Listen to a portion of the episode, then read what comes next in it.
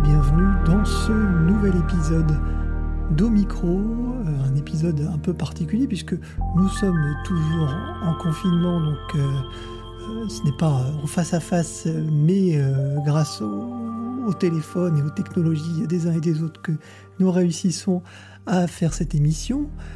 Et aujourd'hui, ben, on rattrape un peu le temps perdu puisque j'ai le plaisir d'accueillir Pierre Avia, compositeur de euh, Carnivore et de Lourdes, de deux films que nous allons, euh, traiter et euh, qui sont sortis il y a quelques temps maintenant, mais ben, finalement ce, ce, temps de confinement, ben, c'est l'occasion ben, de, de, revenir sur ces films et puis de rattraper un peu les occasions perdues. Bonjour Pierre. Bonjour Hubert. Alors Pierre, avant euh, d'aborder euh, ces deux films qui sont très différents, peut-être revenir euh, tout d'abord sur ton rapport à la musique, à l'image, à la composition, et puis bah, ton parcours, comment tu es arrivé, toi, dans, dans, cette peau de, compositeur à, l'image? C'est pas un rêve d'enfant, c'est pas non plus un hasard. Mais disons que euh, faire de la musique, ça me paraissait évident euh, assez vite. Et dans le cinéma, ça, ça suppose que qu'il euh, y ait une autre bascule à, faire pour rentrer dans ce, dans ce, dans ce domaine. Et j'ai fait des. En fait, j'ai fait l'école de lumière. Disons que c'est, un peu ce qui m'a, ce qui m'a amené là. J'ai donc découvert euh, vraiment le cinéma euh, grâce à cette école. J'étais en section son, hein, pas en section réalisation. mais ça m'a ouvert beaucoup, tout un champ que je connaissais pas vraiment parce que j'étais pas cinéphile. dans ma jeunesse, j'écoutais beaucoup de musique, mais on allait peu au cinéma. J'habitais en province, on a beaucoup habité dans des patelins même. Et euh, c'était pas quelque chose de naturel d'aller au cinéma, ni forcément une fête quand, euh, quand on voilà, on n'allait pas au cinéma en fait. Et euh, donc j'ai voilà, c'est c'est venu sur le tard et j'ai découvert donc ce milieu du cinéma. Je connaissais, disons, on a commencé à faire du tournage, des choses, donc peu de peu de, enfin, je, je connaissais plus le cinéma sur le terrain finalement que que par euh, la musique de film, etc. Euh, évidemment, euh, on est marqué quand on est dans les années 70, comme moi, par des films avec une musique forte, hein, que ce soit que ce soit Top Gun ou Le Grand Bleu, des choses comme ça, on, comprend qu'il y a un, rapport très fort entre la musique et les images. Et ça, c'est resté imprimé, c'est sûr. Ça, c'est deux exemples qui me viennent. Bah, je, pense en même temps la Ghostbusters. Euh, enfin, il y, a énormément de films dont on retient la musique euh, quand on est jeune et qui, voilà, par laquelle on, est, plus ou moins marqué. Euh, et ensuite, j'ai donc réussi à. pendant que j'étais à l'école lumière, j'ai fait mes premiers pas dans la musique électronique en tant qu'artiste, on va dire, solo. Et j'ai eu la chance de signer sur un label, de faire un album qui est sorti en 2002.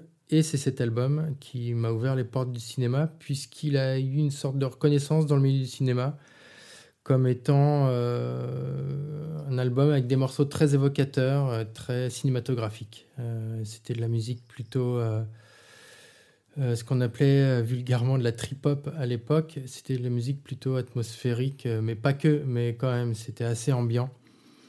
Et, euh, et ça, voilà, ça a touché pas mal de réalisateurs et j'ai eu mes premières propositions suite à cet album. Et c'est là où c'était pas prévu du tout, en fait. Et c'est voilà, j'ai mis un pied dans, dans, le cinéma et puis ça a marché et j'y suis resté parce que je m'y sentais bien. Mais euh, finalement, tu avais quand même ce, cette envie d'image puisque euh, étais, donc tu dis, enfin, ton, ton, parcours à Louis Lumière, donc tu as, as, eu euh, quand même ce, ce, ce parcours dans le cinéma, euh, aussi euh, dans le son en fait, même avant la musique, euh, aussi dans le son. Ouais, ouais, dans le son, beaucoup. j'ai toujours enregistré des, des sons enfin, depuis longtemps. J'aime bien, j'ai ma banque de sons. toujours aimé ça. Et d'ailleurs, à Lumière, on, m'a, suite à des exercices de post-production, j'ai découvert le bruitage et ça a été mon premier emploi rémunéré, bruiteur.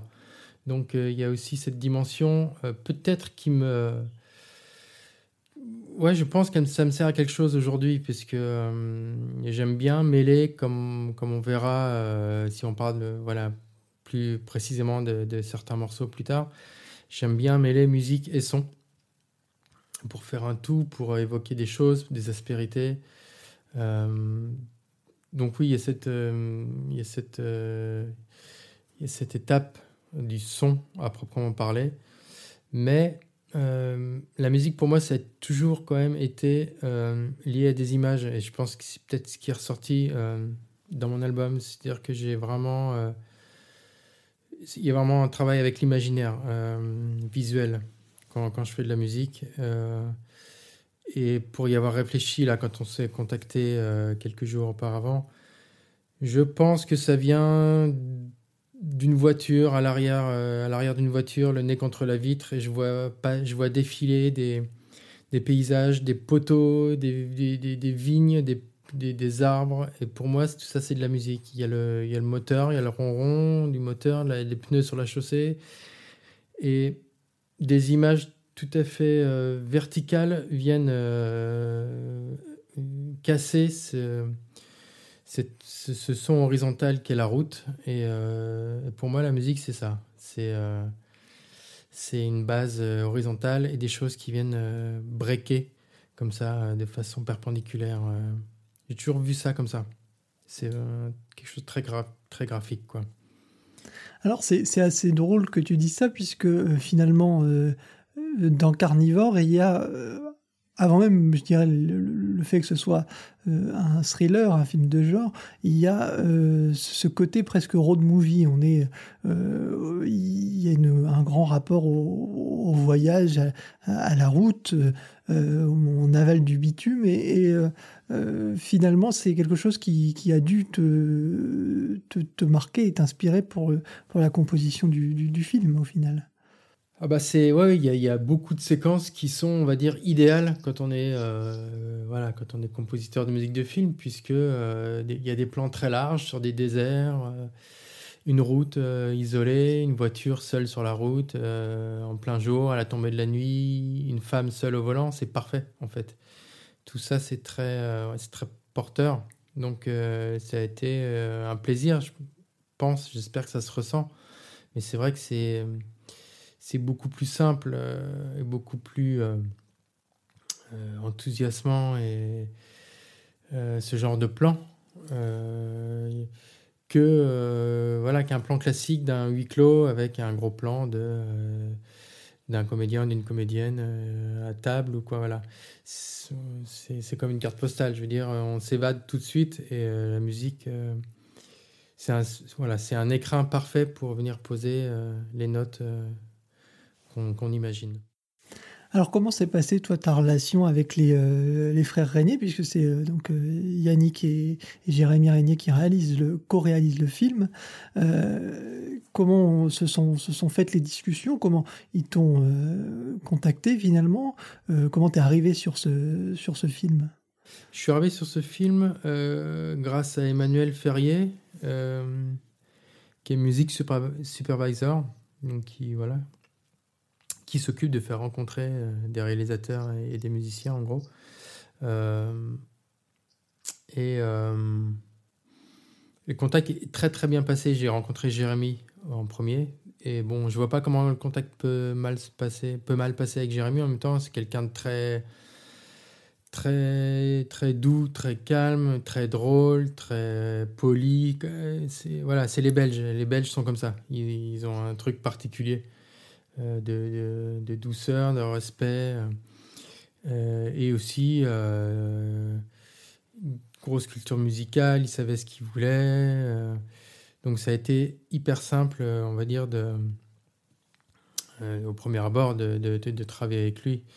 J'ai rencontré Yannick par la suite puisqu'il était il était voilà il est plutôt il est plus souvent en Belgique et je crois qu'au début de, mon travail il était en tournée puisqu'il est comédien de théâtre aussi euh, et Yannick, c'est encore autre chose. Il est, c'est quelqu'un d'extraordinaire. C'est une espèce de, de gourou, euh, quelqu'un de très philosophe, de très sage, mais pareil, très drôle, très, très pince sans rire. Et à eux deux, ils forment un duo assez exceptionnel de frères euh, très très proches, très tactiles.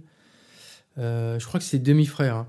Mais ils ont vraiment une, complicité qui peut même parfois euh, vous, faire, sentir un peu euh, à l'extérieur. Mais, euh, mais pour le, voilà, c'est des gens très très agréables avec qui travailler. Ça, c'est sûr. voilà, comme et en tout cas, ouais, je suis rentré sur ce film un peu en retard, puisqu'il y a eu un premier essai avec un compositeur qui s'est mal passé, en fait. Donc je suis arrivé euh, en plein milieu du montage.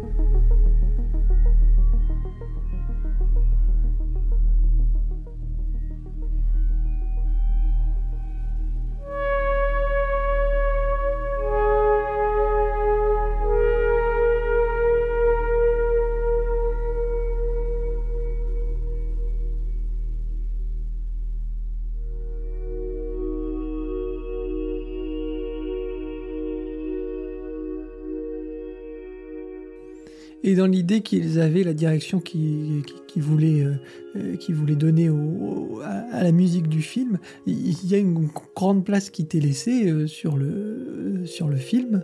et il y a ce son qui est je dirais aussi ta patte, on en reparlera après, puisque euh, il y a quand même euh, un son particulier euh, que, tu, que tu développes, mais il y, a toute cette électronique, mais il y, a ce côté très atmosphérique, très planant. en même temps, il y a, je trouve, ce, ces renforts de batterie sur certains morceaux qui, qui donnent une certaine couleur un peu rétro à l'ensemble. On retrouve un peu des couleurs des années 80-90, moi que, que j'aime beaucoup. Tu parlais tout à l'heure de, de, de Faltermeyer avec Top Gun, mais c'est vrai que c'est toute une euh, couleur et une musique, enfin des, ambiances qu'on peut trouver qui, euh, qui marquent. Est-ce que c'était euh, c'était ce, qui, ce que eux souhaitaient? Ils t'ont donné. Il se trouve que quand je suis arrivé sur le projet, ils étaient déjà, enfin ils étaient déjà, ils étaient en plein questionnement sur le montage. Enfin bon, c'est un questionnement complètement classique. Hein. Mais il y a eu, au moment où j'arrive, il y a eu une projection de, du work in progress et donc je suis arrivé un petit peu parachuté euh, dans le projet et j'ai vu un montage, on va dire, de deux petites heures avec plein de musiques de référence qu'ils avaient collé euh, sur les images pour euh, se donner une idée de ce, de, ce à quoi ça pourrait ressembler. Et, et donc ils avaient le, choix des musiques et j'ai vu le film avec des musiques de Drive, Cliff Martinez et de Under the Skin, euh, Mika Levy. Et en fait, euh, bah, c'était parfait. C'est-à-dire que moi j'ai vu le film avec des musiques sublimes et, euh, et, peut-être, je crois même qu'il y avait un truc de Trent Reznor et de, Gone Girl que j'adore et Atticus Ross. Et en fait, je suis sorti de l'approche en disant bah, bah, voilà, la musique est faite, qu'est-ce que je peux apporter de plus? Sauf que bon, voilà, c'était à moi de jouer. Mais euh, donc il y avait quand même ce désir de, voilà, de musique plutôt atmosphérique, ambiante. Euh, j'ai envie de dire à l'américaine. Parce que c'était pas du tout l'idée de faire euh, de la musique de, de, la musique de chambre ou de la musique symphonique, etc. Donc il y avait ce désir de synthétiseur, même j'ai envie de dire. Il y avait, Jérémy me parlait beaucoup de de la musique que j'avais fait pour le documentaire euh, Relève. Euh, pardon, oui, c'est ça, ouais. Euh, voilà, donc c'est une musique clairement teintée années 80. Avec, moi, j'ai des vieux synthés analo qui sonnent vraiment comme ça. Donc, musique qu'on peut retrouver aussi dans Drive avec le morceau de Kavinsky, ce genre de, référence. et bon, bien sûr, celle de Cliff Martinez voilà, c'est un milieu, c'est des sonorités que j'adore, euh, auxquelles euh, Jérémy était très sensible aussi. Donc là-dessus, on, on, a, on, a, on a raccordé très vite. Alors, euh, Mika Levy, c'est des choses beaucoup plus, on va dire, sophistiquées, beaucoup plus modernes on est resté sur quelque chose, voilà, sur vraiment sur ce que, ce que moi je, je sais plus faire. il y a peut-être un côté un peu plus torturé chez Mika Levy qu'on retrouve pas forcément ici. Euh, il y a peut-être aussi euh, euh, la volonté de pas trop appuyer le, propos et finalement la noirceur du film qui est pas qui trouve une aération avec avec aussi ta musique. Oui, oui, c'était le film en lui-même, hein, Under the Skin, euh, voilà, c'est un film complètement. Euh, enfin, c'est très,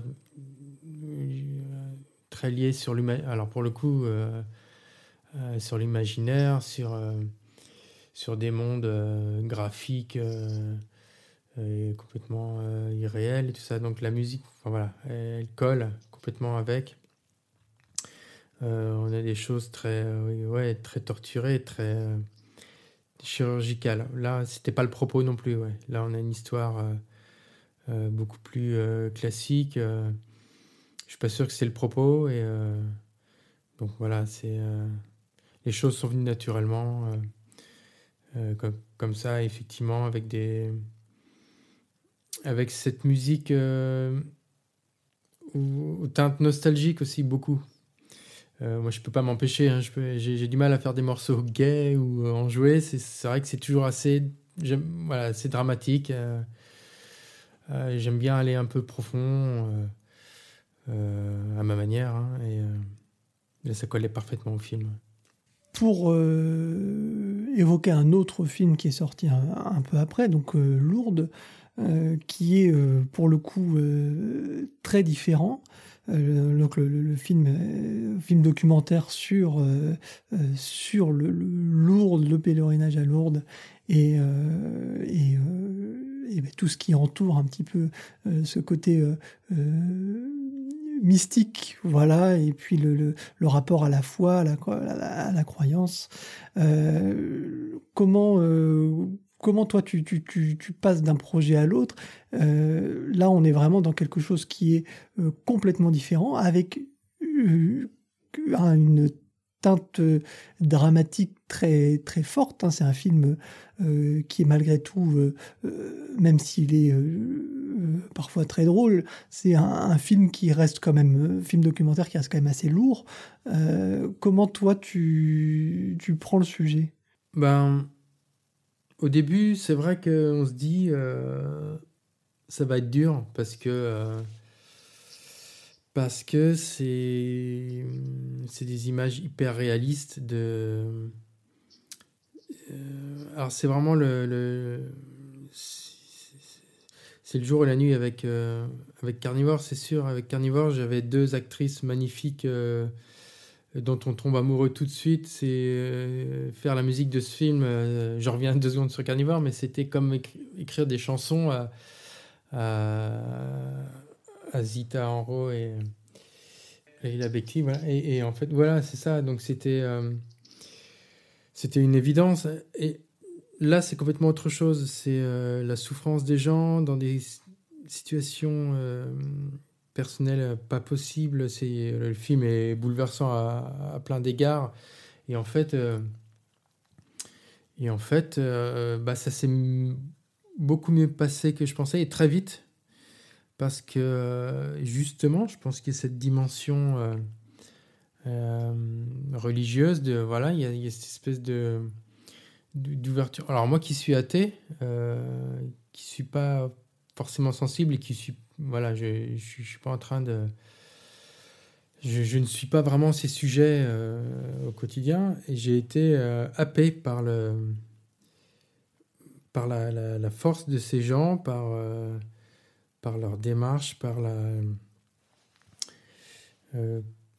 quelque chose encore euh, qui est sûrement attrait à l'imaginaire d'ailleurs. Et, euh, et les, le dispositif qu'on a décidé de mettre en place avec Alban, qui était mon principal interlocuteur, qui est un des deux réalisateurs, c'était piano euh, seul, sur lequel moi j'ai rajouté donc mes, mes bruits, mes, mes nappes en arrière-plan, etc. Donc piano reverb. Et on a eu de cesse que de d'alléger euh, ce que j'étais en train de mettre en place parce que euh, on s'est rendu compte qu'il n'y avait aucun intérêt à, paraphraser la, douleur des gens et la, je pense qu'il reste une, petite colonne vertébrale qui est là et qui nous guide. On s'est un petit peu autorisé euh, de dépasser un peu le la dose sur la scène finale qu'on a voulu un petit peu euh, un petit peu plus emphatique, un peu à la Ludovico Einaudi, quelque chose de beaucoup en build-up comme on dit, c'est-à-dire quelque chose qui qui tourne sur 4 ou 8 accords et qui s'étoffe de de, de, de, mesure en mesure, on rajoute des couches, etc. Donc c'était euh, voilà pour, pour la scène finale. Mais sinon, on est resté très très euh, très très humble par rapport à par rapport à tout ce qu'on voit. Et effectivement, euh, comme disait Saint-Exupéry, j'adore cette phrase, c'est la, perfection, c'est pas quand c'est pas quand il n'y a plus rien à ajouter, c'est quand il n'y a plus rien à retirer. Et là, on en était là, c'est-à-dire qu'on a enlevé les choses et puis voilà, on a laissé, euh, enfin, je pense qu'on a laissé juste ce qu'il fallait. Oui, c'est ça, il y a une vraie sobriété et euh, en ça, c'est vraiment deux, deux aspects de ton travail, hein, puisque euh, entre Carnivore qui est très lyrique, euh, là on est vraiment à quelque chose qui est très, très dépouillé. Quoi. Ouais, peut-être plus monacal pour le coup, justement, plus.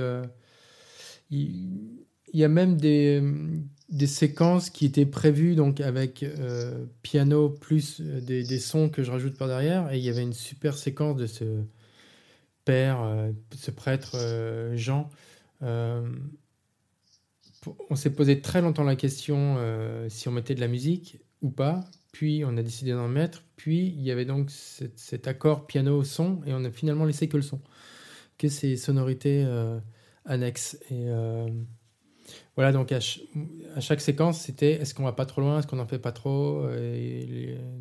L'image va déjà suffisamment loin, je pense. Euh, donc oui, il y avait vraiment un équilibre plutôt vers, vers le bas à trouver.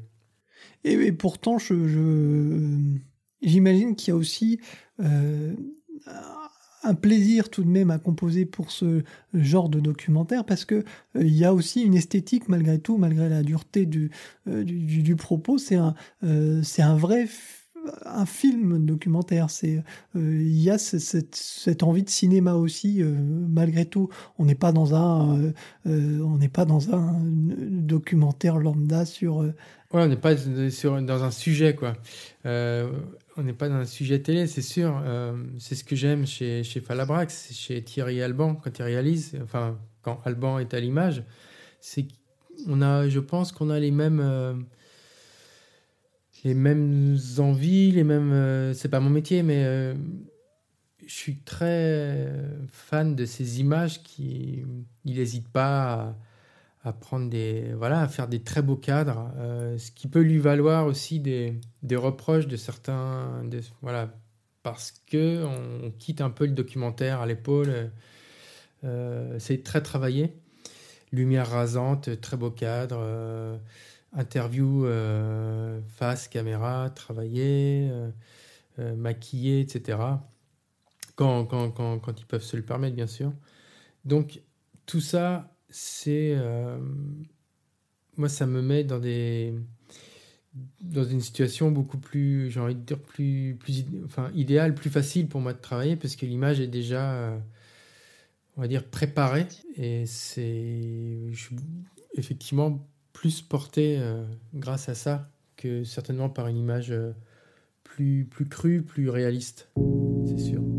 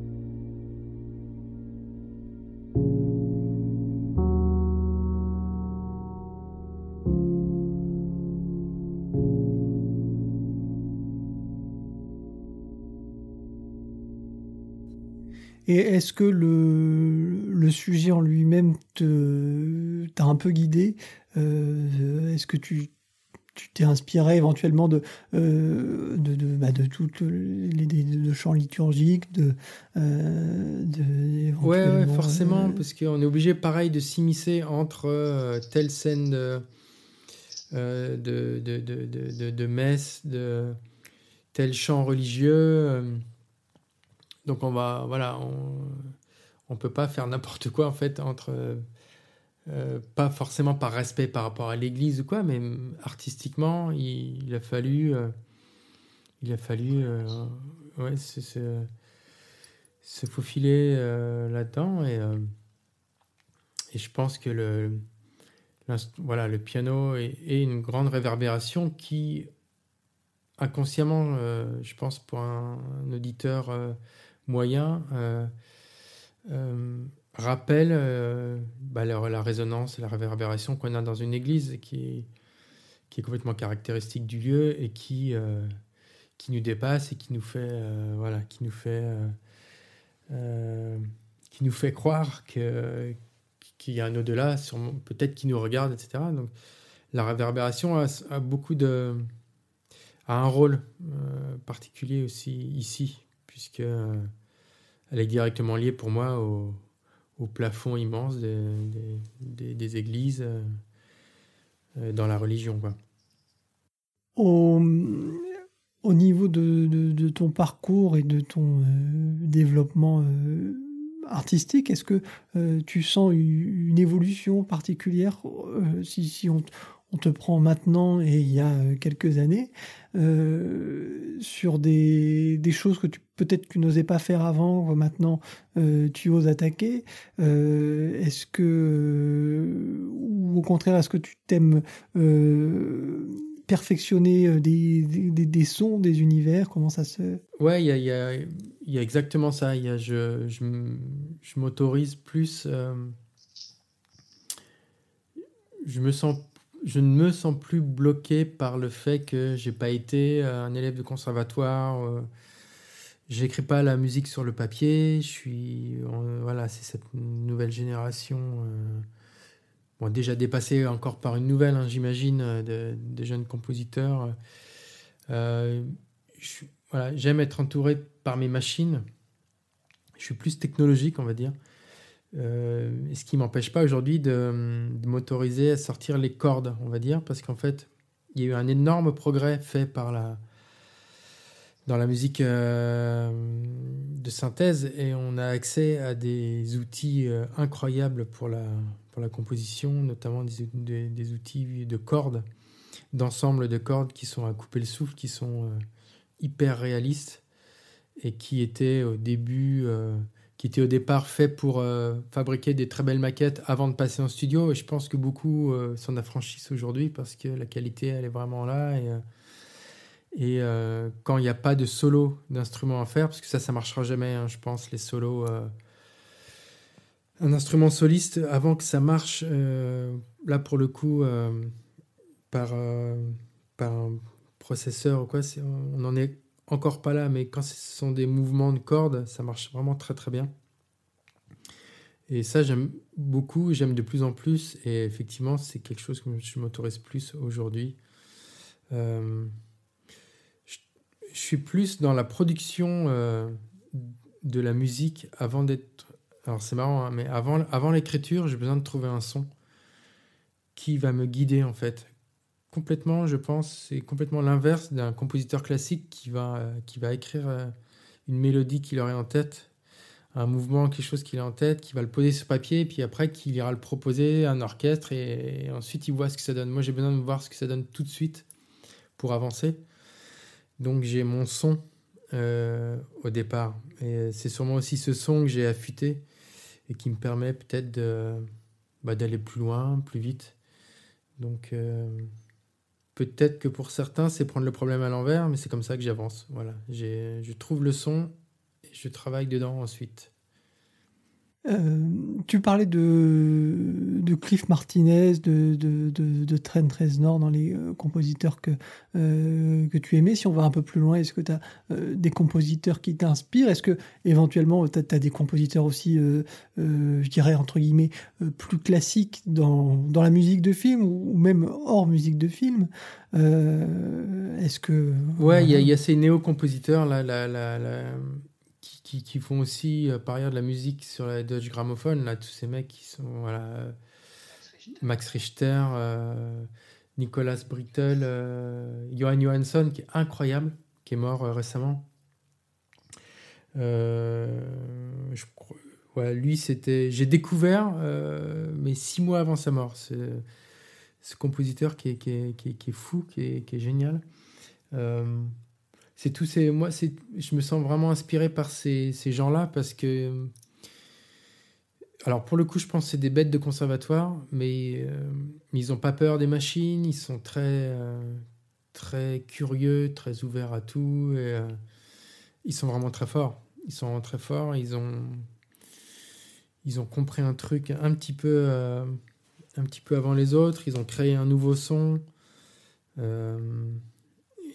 Bon, alors après, c'est le, revers de la médaille, c'est qu'on n'entend plus que ça et des RZ. Euh, et comme, moi, je me mets un peu là-dedans, mais c'est vrai qu'on m'a souvent demandé euh, quelque chose à la Max Richter, à la Nicolas Brittle. Euh. bon, après, c'est une bonne guerre, hein, mais c'est vrai qu'on arrive un peu après. Mais ils ont, voilà, ils ont ouvert un, ils ont ouvert une voie que je trouve très très belle.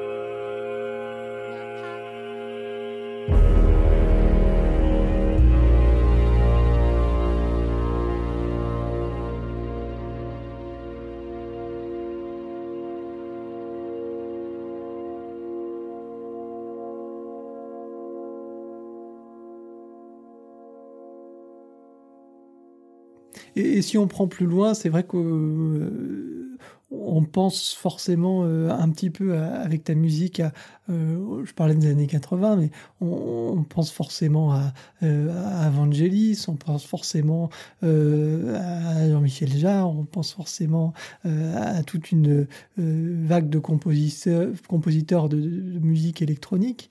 moi, alors j'ai un compositeur en tête, mais que tu connais, euh, je ne sais pas si tu, si tu le connais ou pas, euh, mais qui était un compositeur euh, qui s'appelait Paul Herzog, enfin qui s'appelle toujours Paul Herzog, et qui avait composé pour, pour les premiers films de Jean-Claude Van Damme. Alors tu vois, ça remonte vraiment très très loin. Et, et c'est une musique qui est très très typée. que moi j'aime beaucoup. les deux premiers films, c'était Bloodsport et Kickboxer. Les, ah, excellent. Les ouais.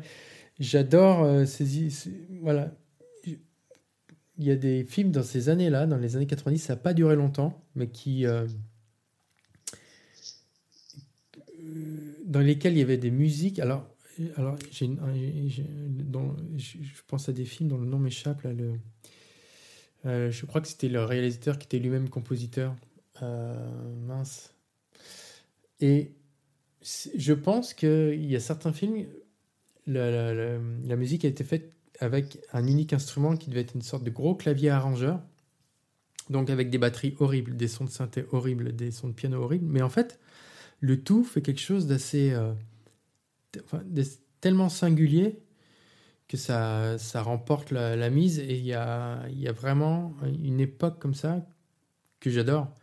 Euh, avec des sons dont on dont on voudrait pas en fait, mais qui moi qui m'ont tellement marqué à l'époque et, c'est une espèce de Madeleine aujourd'hui. Euh, voilà, c'est et éventuellement, est-ce que toi, tu as pu être inspiré par le, la musique aussi de jeux vidéo, par le, les sons 8 bits, 16 bits euh, Alors, complètement. Moi, je suis arrivé euh, dans la musique par là. C'est-à-dire que j'ai eu un Atari euh, quand j'étais au collège. Et en fait, je suis juste après passé sur un Amiga 500. Et en fait, c'est des machines qui proposaient à l'époque des petits sampleurs. C'était un mini boîtier qu'on mettait derrière, à l'arrière de la machine, et qui nous permettait, avec des logiciels aujourd'hui qui sont des logiciels cultes qui s'appelaient Noise Tracker ou Sound Tracker, euh, c'était des séquenceurs en fait euh, programmés vraiment c'est un programme de base, mais qui nous permettait d'utiliser nos propres samples. Et c'était une espèce de révolution. Il y a les premiers morceaux d'Acid House ont été faits avec ça. Donc il y avait tout un, mouvement euh, noise tracker dont je faisais à ma manière partie et euh, que voilà que j'ai adoré. Et effectivement, il y a des sons des samplers, pour rentrer un peu dans la technique, des sons d'échantillonnage à 8 bits 32 euh, kHz qui sont euh, inimitables aujourd'hui parce que on parce qu'il y avait un grain particulier, il y avait un défaut particulier euh, que les rappeurs aussi aiment beaucoup parce qu'ils adorent utiliser telle boîte à rythme de l'époque parce qu'il y a un grain, parce, voilà, parce que ce sont des, c'est considéré comme un défaut à, l'époque, mais qui aujourd'hui nous rappelle qu'il y avait ce grain particulier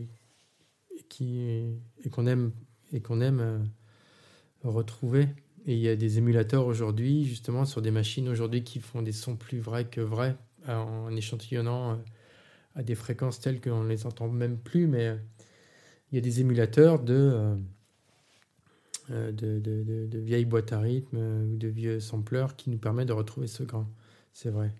Donc oui, donc oui, complètement. J'adore le son de l'époque c'est un peu ce qu'on retrouve dans mes vieux synthés. Euh, c'est espèce de. Euh, il y a un effet d'aliasing, ce qu'on appelle d'aliasing, c'est-à-dire qu'on entend euh, des réminiscences de l'échantillonnage qui, qui nous ont bercé quand on était soit sur les jeux vidéo, soit sur des tel type de synthé. Oui, ça c'est sûr. Alors en, ce moment, j'imagine que c'est un peu euh, un peu particulier pour toi aussi. Hein. ça doit être un petit peu. Euh, tu dois avoir des, des, projets euh, peut-être en stand-by, mais aussi peut-être d'autres qui continuent parce que finalement le, film était monté et qu'il n'y a plus qu'à poser la musique. comment ça se passe cette période un peu particulière? Eh ben, disons que ouais, il y a eu quand même un un arrêt, euh, du, travail. Euh, ça a repris là, hein, mais euh, disons que j'ai eu, on a eu trois bonnes semaines off. Et en fait, souvent, quand je suis en temps normal, quand j'ai beaucoup de travail, quand je travaille sur deux fronts, sur deux projets, par exemple, ou et que j'ai une vie par ailleurs, bref, des fois on est un peu débordé. Et moi, je pense souvent à.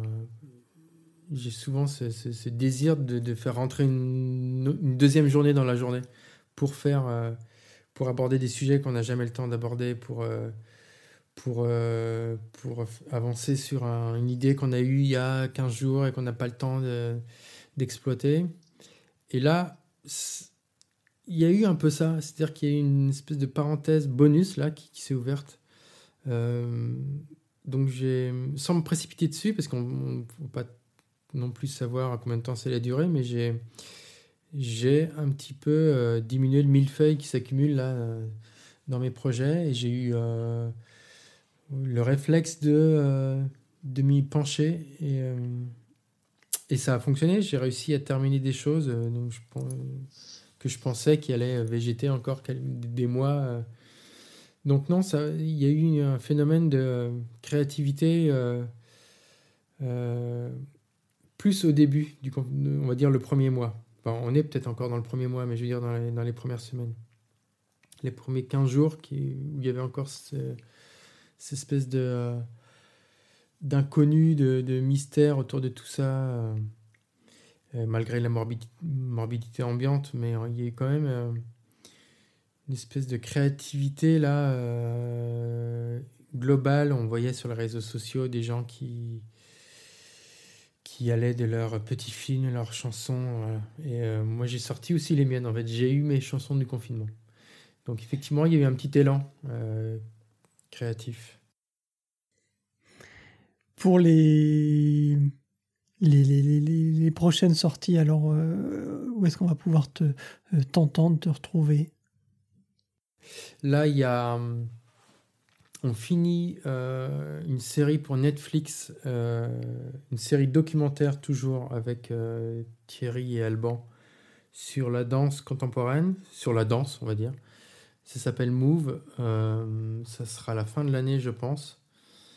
Euh, c'est cinq films d'environ une heure sur cinq chorégraphes. Euh, euh, c'est très très beau, très très graphique. Et, et là, on s'en est donné à cœur joie. Enfin, je m'en suis donné à cœur joie parce que, alors pour le coup, avec leurs images très léchées, plus le thème de la danse, alors c'est parfait. Donc pour la musique, c'était un, c'était un support idéal. Donc euh, j'ai hâte de, voir ça euh, fini. Euh, ça fait quand même longtemps qu'on est dessus. Ça doit faire plus de, ça doit, faire un an et demi. Et on est au bout là. On, est en train de, finir le cinquième épisode. Il y a un film qui est sorti en catimini aussi qui s'appelle Monsieur qui est sorti à l'international, euh, qui s'appelle Sœur, donc, qui est un film euh, franco-indien réalisé par Rowena Gera, qui est une indienne d'adoption euh, ou française d'adoption, enfin qui est née en Inde. Et il devait sortir le 20 mars en Inde. il y a eu un teaser qui a fait plus d'un million de vues très rapidement là-bas, puisque c'est un pays très très cinéphile. il y a une espèce d'engouement. Alors, qui a été stoppé net. J'espère que ce n'est qu'un report. Je ne sais pas quand il va sortir, mais euh, le film est sorti en France un peu en catimini, là, euh, on va dire au début de l'année 2019. Et euh, il sort, il n'a pas fini son petit bonhomme de chemin, je pense. Il sort régulièrement dans dans, les pays à l'international. Donc là, c'était le c'était la sortie euh, en Inde très attendue pour elle et dans le milieu à Bollywood. Euh, c'est ça n'a rien à voir, pourtant c'est une comédie euh, un peu un peu à la Frank Capra, une comédie d'un amour impossible entre un riche héritier et une jeune servante, un truc très très classique, mais hyper beau, hyper juste, et avec une musique que, je pense avoir réussi à, faire quelque chose de très, très léger, très modeste aussi. Euh, comme euh, comme j'étais un peu seul sur le projet, euh, c'est un, c'est un film indépendant. J'ai, on, s'est permis de, de, le mettre sur, sur, le, sur les plateformes de streaming. Donc, si on, peut aller l'écouter, s'appelle, alors je, l'ai mis, au nom de Sœur donc on peut aller sur Spotify, Geezer euh, et à la page Avia, on peut, on peut aller écouter ça. Et euh, alors ça, c'est pas ce tu me demandais, ce qu'on ce qu'on pourrait entendre prochainement, mais euh, j'ai envie d'en parler parce que je me dis qu'on l'a peut-être pas assez qu'on l'a peut-être pas assez entendu et qui va encore sortir dans d'autres pays. Voilà. donc et il y a aussi un autre film que j'ai fait juste avant. Donc on a terminé l'année dernière qui devait sortir là, pareil, qui a été un petit peu. Euh, qui, sera reporté, qui est un film de, de Siamak Etamadi, qui est un grec d'origine iranienne. Et euh, le film s'appelle Paris, P-A-R-I. et qui est un très beau film sur une jeune mère iranienne qui cherche son fils dans les rues d'Athènes. son fils qui était parti faire des études et qui a un petit peu disparu. Et, qui devrait sortir, qui, était à, qui, a été présenté à Berlin là en février et qui, sortira, bah, je sais pas quand pour le coup. Euh, j'ai pas trop de nouvelles euh, euh, là-dessus. J'espère, j'espère à, l'automne. Ok. Bon bah une actualité quand même finalement assez riche alors. Ouais ouais ça. Il y a, voilà, ça, il y a des choses. Je travaille aussi là encore en, sur des. Je, je, suis au tout début. Enfin, je suis encore en compétition. Je peux pas trop en parler sur un autre film français. Euh, euh, donc voilà, je peux pas trop en dire, mais euh, il y, a des choses. Et je fais par ailleurs des. Je travaille aussi dans le milieu de la, du, spectacle vivant. Je fais des choses avec euh, César Vessier, qui est un artiste, qui est un réalisateur, danseur, chorégraphe. on travaille beaucoup ensemble. ça, on peut aller voir sur mon Instagram, les choses que je fais par ailleurs. Je travaille aussi avec Gabriel Gauthier et Elsa Michaud, qui sont deux jeunes ex-étudiants des beaux-arts de Paris qui commencent à monter leur propre spectacle de danse, euh, euh, de théâtre, danse contemporaine, on va dire. Et euh, je fais de la musique pour eux avec mon acolyte David Leroy, alias Orly, avec qui on. Enfin, pour qui. Enfin, on a fait deux, deux bandes-sons fleuve, puisque ce sont des morceaux d'une heure à peu près à chaque fois pour deux spectacles de Gabriel et Elsa euh, qui, qui, valent le détour aussi. C'est des choses euh,